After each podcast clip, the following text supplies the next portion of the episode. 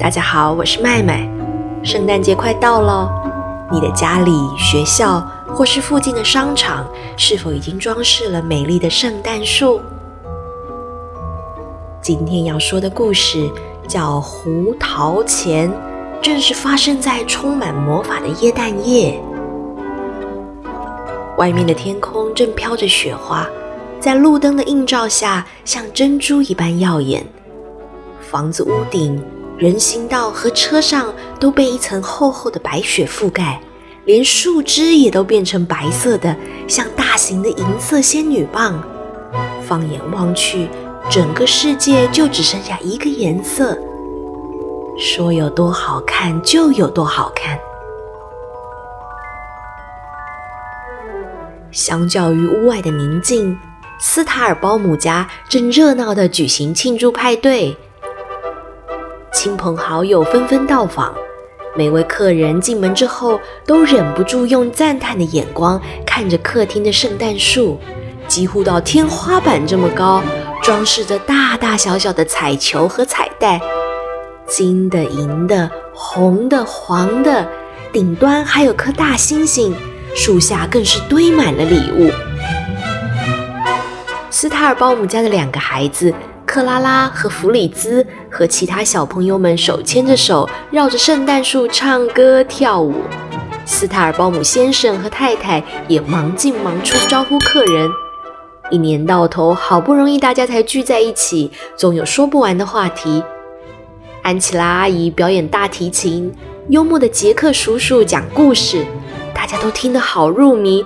但杰克叔叔却假装忘了故事的结局，让一群孩子追着他跑。大家嘻嘻哈哈、打打闹闹的，终于等到了拆礼物的时刻。弗里兹的礼物是一匹木马和玩具枪，他兴奋地拉着男孩们玩骑马打仗的游戏。克拉拉今年的礼物很特别，是一个军官造型的胡桃钳娃娃，戴着高帽子，穿着笔挺的红色制服，头和牙齿都大得有些怪异，但是克拉拉好喜欢。只要将胡桃塞进他嘴里，轻轻一压，不费力的就能将很硬的胡桃壳给打开。弗里兹也好想试试看，一把抢过来，却不小心把胡桃钳的手臂给扯坏了。克拉拉伤心的哭了起来：“你看你啦！哎呦，我又不是故意的。”还好杰克叔叔有双巧手。三两下就把胡桃钳的手臂给接上，像新的一样。派对一直进行到深夜，客人陆续离开了，两个孩子也回卧室去睡觉。可是克拉拉在床上翻来覆去的，怎么也睡不着。她偷偷下床，轻手轻脚地走下楼梯，要去看一看她心爱的胡桃钳。走进黑漆漆的大厅。一把将胡桃钳紧紧搂在怀里，不肯松手。胡桃钳，我好喜欢你哦！要是你能变成真人就好了，我有好多话想跟你说。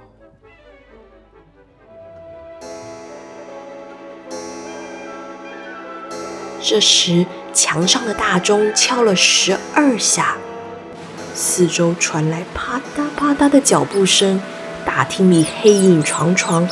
突然间，一大群老鼠不知道从哪里闯了进来，嚣张的到处乱窜，吱吱叫着，渐渐包围过来，还试图跳上沙发要攻击克拉拉。克拉拉四处搜寻能保护自己的武器，没想到身体却越缩越小，竟然和老鼠差不多。她害怕极了。就在这个危急的时刻，圣诞树突然闪烁着五颜六色的光芒。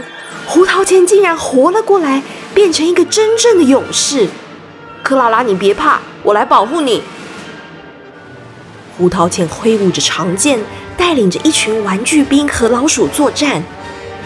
老鼠们狡猾又难缠，但胡桃钳毫不畏惧，双方拼搏的难分难解。这会儿，胡桃钳似乎占上风，将老鼠王逼到墙角。但老鼠王逮着空隙，又反过来将胡桃钳推倒在地。在一旁的克拉拉担心极了，她鼓起勇气，捡起胡桃钳掉在地上的剑，冲向老鼠王，给他致命的一击。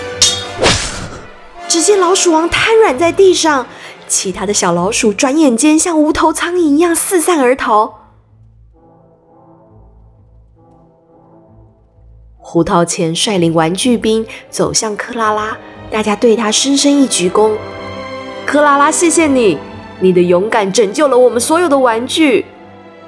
我想邀请你到糖果王国去玩，你愿意吗？我当然愿意。于是胡桃钳带着克拉拉穿越白雪覆盖的圣诞树林，树上叮叮当当的挂满了五彩缤纷的糖果。伸手一碰，有可乐糖、抱抱糖、棉花糖、牛奶糖、黄金糖，还有许多叫不出名字的糖果。两旁还有雪花仙子转着圈圈夹道欢迎他们。克拉拉嘴里吃着糖果，看得眼花缭乱。这时，身边突然出现一大群夹心饼干，敲锣打鼓的说要表演一支舞蹈送给克拉拉，以表达对她的感谢。只见饼干们像扑克牌一样叠成一个金字塔，一块又一块的前空翻、后空翻，轮流站上最高点。克拉拉从来没有看过这么有趣的表演，笑得合不拢嘴。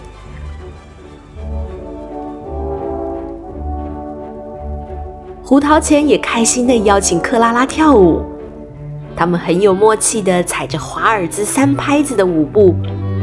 恰恰蹦恰恰蹦恰恰蹦恰恰，一个转圈接着另一个转圈，直到第二天早上，克拉拉抱着心爱的胡桃钳，发现自己竟然睡在圣诞树下。原来这是一个美丽的梦。